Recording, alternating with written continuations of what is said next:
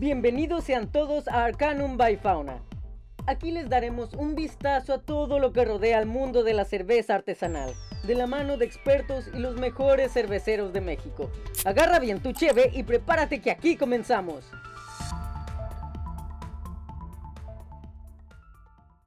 Entérate de las noticias más relevantes de la cervecería de mano del juglar de la fauna. Esta semana, en Fauna, volvemos una vez más, esta vez para una especial. Después de muchas semanas de trabajo y de recolectar maple como locos con la ayuda de un maravilloso ente, podemos presentarles nuestra nueva Arce Custodio Maple Stout. Como su nombre nos cuenta, tiene jarabe de maple, que le da un sabor natural y dulce, que se complementan perfectamente con sus 9.4% de alcohol y 45 IBUs. Un brebaje para sentir la calidez del bosque en estos tiempos tan fríos. Ahora sí, pasemos a la charla carnavalastra. Para todos los mortales que les apasiona la cerveza artesanal, les doy la bienvenida a la charla carnavalastra, la sección en la que nos adentramos en el maravilloso mundo de nuestra bebida favorita.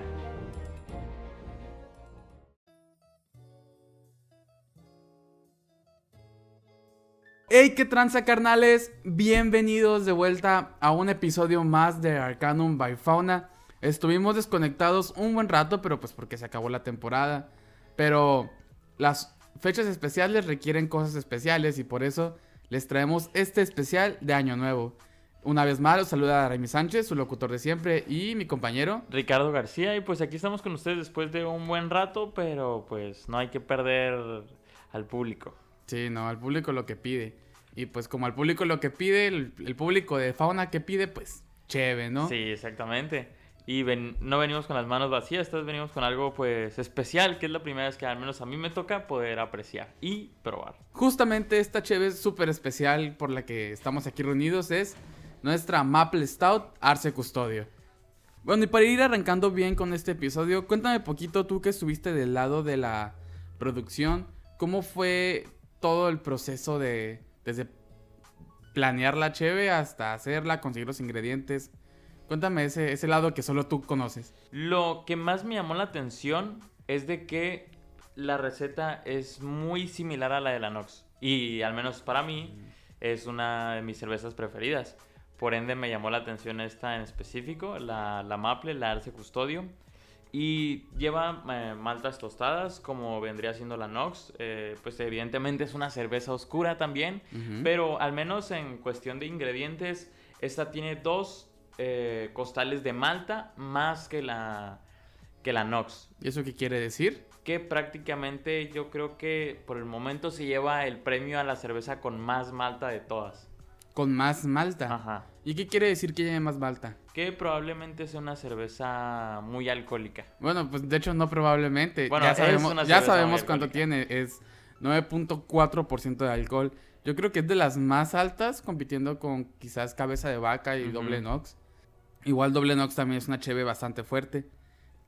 ¿Qué más? ¿Qué, qué se usó para hacer esta cheve? Eh, pues evidentemente se usó la malta y a diferencia de, bueno, esto lo hacen específicamente cuando son muchos, es mucha malta, al momento de empezar lo que viene siendo el macerado, no, un costal lo vacían sin moler.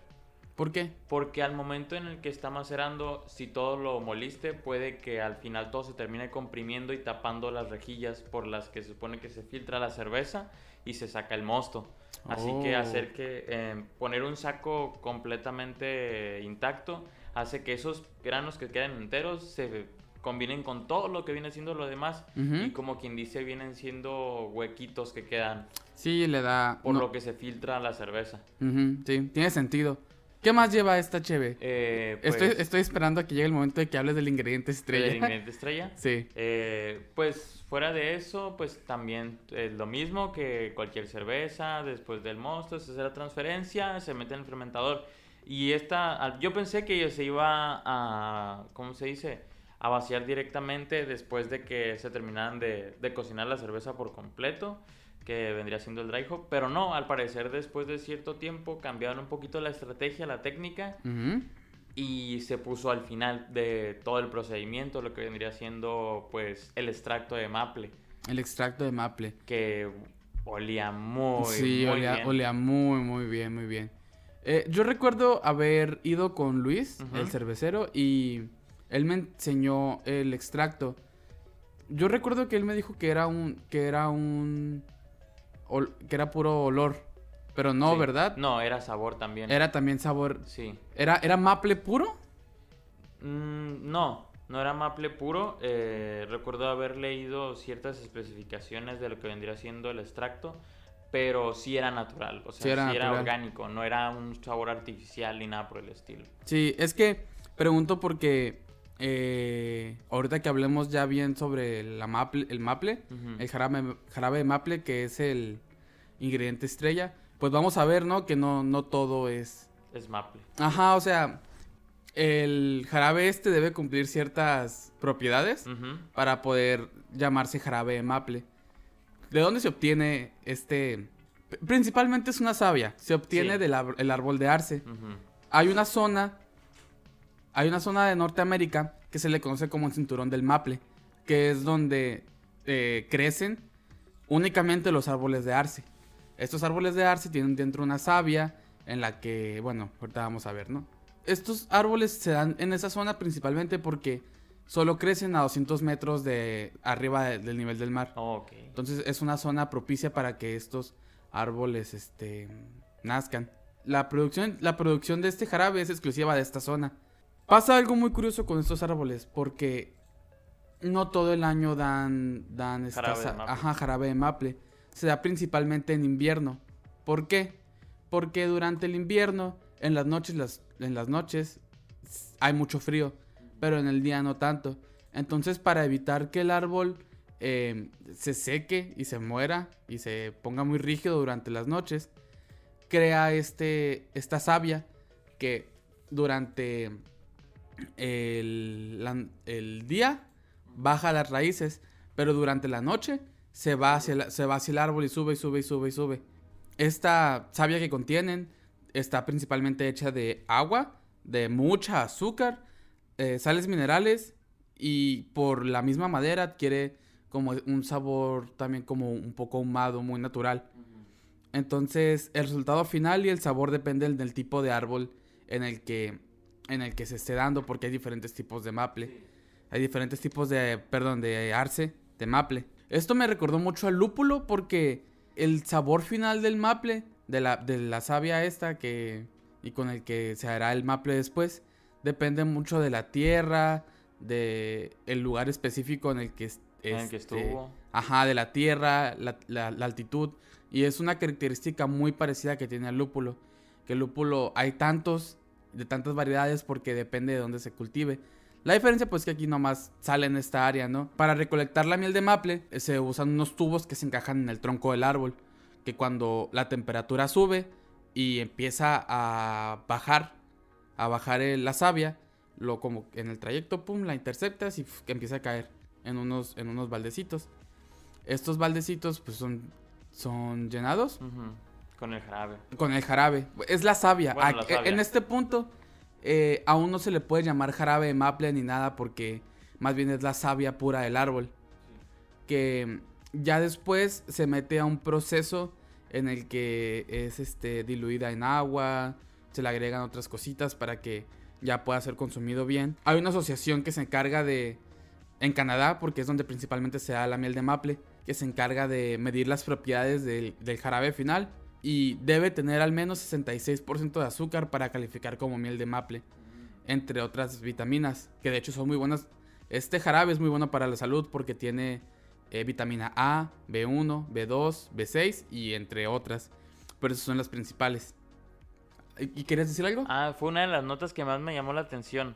Que en específico, pues este jarabe tenía esa particularidad de que, como quien dice, podríamos decir que es el más sano que podrías consumir. Sí, porque de hecho incluso los azúcares que contiene son azúcares buenas. Digo, todo en exceso hace daño, Sí, ¿no? Pero, Pero relativamente buenos para un consumo moderado. ajá, sí, o sea, puedes consumir tranquilamente miel de jarabe de maple y y no hay tanto problema. Guiño guiño a la cerveza, ¿eh? Se los voy a decir eso. Para que tomen mucho jarabe de maple. Uno, uno, uno quizás pensaría que vas a perjudicar al árbol, pero la verdad es que no, porque el árbol produce tantísima esta savia para no romperse, que de hecho durante temporadas de cultivo, los, los, los, agricultores de- del árbol de arce nada más consumen el 10% o menos de la savia del árbol. Entonces en realidad no le estás causando ningún daño a los árboles y es una de las industrias más sustentables de, de la agricultura. Entonces hay muchas ventajas, ¿no? En, Sí. en- en hacer esta cheve. Apoyas al, al medio ambiente y te nutres de vitaminas. Exactamente. Y está bastante bien. Sí, la verdad es que sí. Y a- hablando poquito del sabor, que porque en este punto realmente aún no ha salido. Y quizás para cuando salga este podcast ya muchos la hayan probado, quizás no. ¿Te gustaría hablarnos un poquito del sabor, Ricardo? Tú que ya la probaste así bien. Porque la vez que la probamos, déjenme decirles que el Ricardo se sirvió más. A mí me, a mí me dejó con casi nada de cheve. Yo no lo dividí. eh, lo dividieron. Sí, Eh, sí, claro. Pero al menos en ese punto, no sé, tal vez porque estábamos en época de festejo y ya estaba un poco Subido de eh, tono. subido de tono. Tal vez no aprecié bastante lo que vendría siendo los sabores, las notas de, de esa cerveza. Ajá. Pero al menos esta vez ya pude apreciarlas un poco mejor. Con eso de que ya trabajamos con ella y ahora completamente terminada, no como aquella vez Sí, sí, que sí. le faltaba carbonatación. La verdad es que me gustó mucho. Es muy dulce, aunque sigue una receta similar que la Nox y todavía un poco más elevada en cuestión de malta. Siento que es más dulce que la Nox, es más ligera, es más suave para la garganta y su sabor es, es dulce y es raro una cerveza.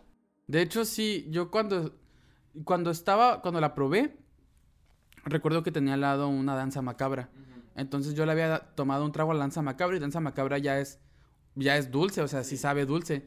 Pero cuando probé Arce, sentí como el, el cambio en, en la dulzura. Realmente esta sí es una cheve bastante dulce. Igual amarga, o sea, Sí, tiene, es buen amargor. es más dulce que la mayoría. Sí, sí, la verdad es que sí. Aunque dices que el proceso es parecido a, A la a- Nox. a la Nox, no siento que el sabor asemeje a una sea, Nox. ajá, sea tan marcado. Y además de que lo, al menos lo que más a mí me cautiva, porque fui víctima de ello, es su olor. El olor. El olor de la, Sí. de la arce es tal cual la, la maple, evidentemente con unas ciertas modificaciones que vendría siendo el proceso de la cerveza. Sí, Pero sí, más que nada porque la otra vez que nos estábamos encargando de ya, pues, embotellarla. embarrilarla específicamente. embarrilarla.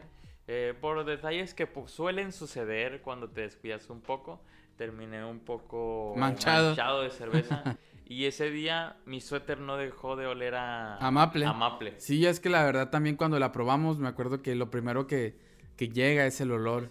No, no, no había visto una cheve de fauna tan olorosa desde, yo creo que Hazy. Bueno, Probablemente las lupulosas, exactamente. sí, las lupulosas, pero esta al no ser una lupulosa, como que sí destaca más en, es- en ese aspecto. Sí, Y está bastante bien. El sabor al final no, sí es más, es más dulce. No te voy a decir, o sea, sí sabe a maple, pero tampoco tan marcado como puede oler. sí, es, es cierto, estoy de acuerdo que es, sí sabe a maple, pero mm, huele más. Y para la criatura, pese a ser su última misión, vino a hacer un buen trabajo tanto a nivel de sabor, alcohol y olor. Sí, que de hecho, pasando un poquito a la historia, que la van a escuchar después de, de esta sección, eh, el nombre Arce, Custodio viene pues de que el protagonista de la, de la historia de esta cheve es un árbol de... de- De es, es un arce, de hecho, o sea, literalmente es un arce, que es el último de su especie y antes de terminar con... de finalmente descansar para siempre, pues está ayudando al hechicero, ¿no? A conseguir este... este Al hechicero y a sus amigas. y a sus ardillas, amigas las ardillas que las pueden ver ahí en la, En la en- ilustración. en la ilustración de la etiqueta. Que si ven siguiendo la página de, de Facebook, pues realmente ya saben, ¿no? Ya han visto que hay una criatura rondando por ahí ayudando al hechicero a hacer un brebaje. Y que de hecho esperábamos que saliera poquito antes, pero no se ha podido por cuestiones técnicas. Así que ese arce está tardando un poquito más en llevarle el néctar al hechicero, pero ya, ya parece que, Parece que ya por que fin ya por logró. fin está listo el, el brebaje. Eh, ¿quieres decir algo? Eh, referente a la historia, ¿qué, ¿qué nos puedes decir? ¿Qué opinas de ella? La historia a mí me gusta mucho, la hizo Mario. Mario fue el que principalmente la escribió y nos inspiramos, bueno, él se inspiró. Digo nos porque al fin y al cabo nos- nosotros también lo ayudamos a eh, con retroalimentación y así. Este am, esta historia al principio iba a ser diferente, de hecho, porque él, él quería, Mario quería no, no, no. Uy, no me sorprendería. no, pero había un papel más relevante de las ardillas. Oh, ok, ok. Ah, ah, porque me parece que mencionó algo de que había unas ardillas que extraían maple, pero al final como que descartó esa idea y se centró más en el, en el árbol en el que custodia el bosque, de ahí el nombre de Arce Custodio. Mm, estaba esta idea de las ardillas, pero después se descartó y se quedó. Hubo, hubo algo muy gracioso con este personaje porque cuando lo estaba ilustrando Leo, eh, él tenía una, un- la idea de que se parecía mucho a Groot. Y de hecho los primeros bocetos sí se parecen a Groot. a- al punto de que tuvimos que decirle que cambiara poquito la cara. Que era como que lo que más asemejaba a Groot. Digo, al fin y al cabo este, este ente y Groot son muy diferentes, ¿no? En, en, en cómo, en lo que son. Pero sí, sí, es- ese fue un problema grande entre comillas que tuvimos que resolver. Si quieren si quieren saber los detalles completos, pues ya saben, ¿no? Escúchenlo después de esta de esta sección tendrán la historia tal cual de, de este de este brebaje. Y pues bueno, esto es básicamente es la historia. Eh, esto es un poquito lo que podrían van a, pueden ver. Esto es un poquito lo que van a poder ver, Tomar. sentir, tomar con esta cheve. Esperemos que les guste tanto como a nosotros. Para Ricardo creo que se convirtió en una de las favoritas. Sí, Para, sin duda alguna. Sí, sí, sí, la verdad sí está buena, pero no es de mis favoritas, pero sí, la verdad es que sí está muy, muy buena. Si no hay nada más que decir, pues creo que le vamos parando por aquí. Esperemos que disfruten de, que hayan disfrutado de este capítulo cortito porque es un especial, no, no, esto es un mitad, es un capítulo que sale entre la temporada 1 y 2, que la temporada, bueno, no quiero dar spoilers, ¿no? De cuándo vaya a salir, pero pronto. Eh, que espero que hayan pas- pasado unas felices navidades y un... Yo soy Aramis Sánchez, su locutor, me despido y estoy aquí con mi compañero... Es Ricardo García y pues que hayan tenido felices fiestas, un próspero año nuevo y pues nos vemos en el siguiente episodio y pues en la próxima temporada. Nos vemos en la próxima temporada. Bye. Adiós.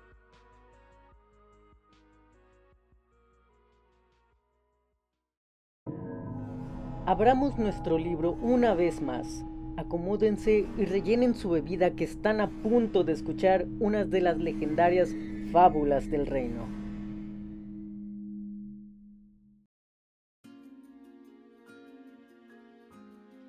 Llegó el invierno. Me encanta caminar por el bosque frondoso y templado durante esta época del año. Siendo ya un viejo arce y el único de mi ancestral especie, rondo de un lado a otro sin tantas energías. Necesito refrescarme durante esta temporada. Bebo un poco de agua de un río cercano y remojo mis ramas para relajarme. Suelo custodiar árboles con hojas opuestas que en algún momento fueron viejos camaradas, los cuales, uno por uno, fueron por fin cumpliendo su deseo de vivir eternamente en un sueño mágico, donde podrán coexistir con la magia que nace desde las raíces de este reino. Pero lo que realmente me gusta es jugar un poco con una pequeña familia de ardillas rojas. Se suben a mis hombros, corren entre mis piernas y a veces les llevo frutos secos para alimentarlos.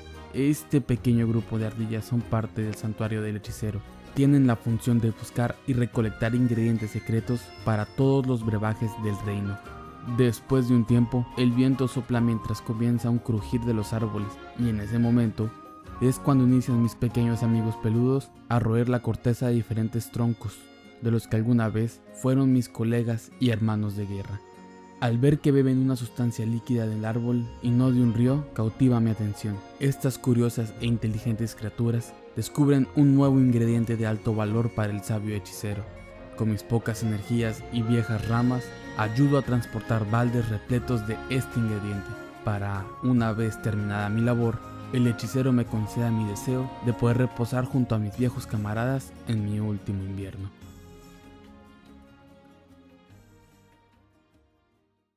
Muchas gracias a todos por ser parte de este episodio. Esperamos que hayan aprendido y que se la hayan pasado a toda madre. Si les gustó, recuerden que cada miércoles sacamos un episodio nuevo. Síguenos en nuestras redes sociales para estar al tanto de Cervecería Fauna. Nos vemos, carnalitos.